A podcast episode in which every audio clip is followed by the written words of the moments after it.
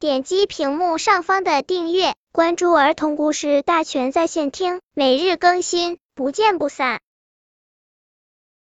本片故事的名字是《小猫咪和胖小猪》。小猫咪病得不轻，躺在床上，蚊子和苍蝇飞来了，在它的脸上乱叮乱咬。小猫咪连挥动小爪子的力气都没有。胖小猪来了，它看见了蚊子和苍蝇，大喊：“哎呀呀，小坏蛋，你们在欺负小猫咪呀！”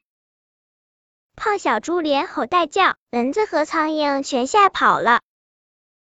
胖小烈坐在小猫咪的床前。发现小猫咪脸上有好多汗，胖小猪说：“我给你扇扇吧。”你的扇子呢？小猫咪说：“我没有。”胖小猪想啊想，一拍脑袋说：“我真笨，我不是有一对扇风耳吗？”胖小猪用左边的耳朵扇扇，用右边的耳朵扇扇，边扇边唱：“左边扇扇，右边扇扇，转上一圈再扇扇。”小猫咪忍不住乐了。整整一个夏天。胖小猪都陪着小猫咪，给它扇风唱歌，还为它请来了花狗大夫。小猫咪的病终于好了。病好后，小猫咪给胖小猪送去一把小扇子，小扇上有小猫咪做鬼脸的图案。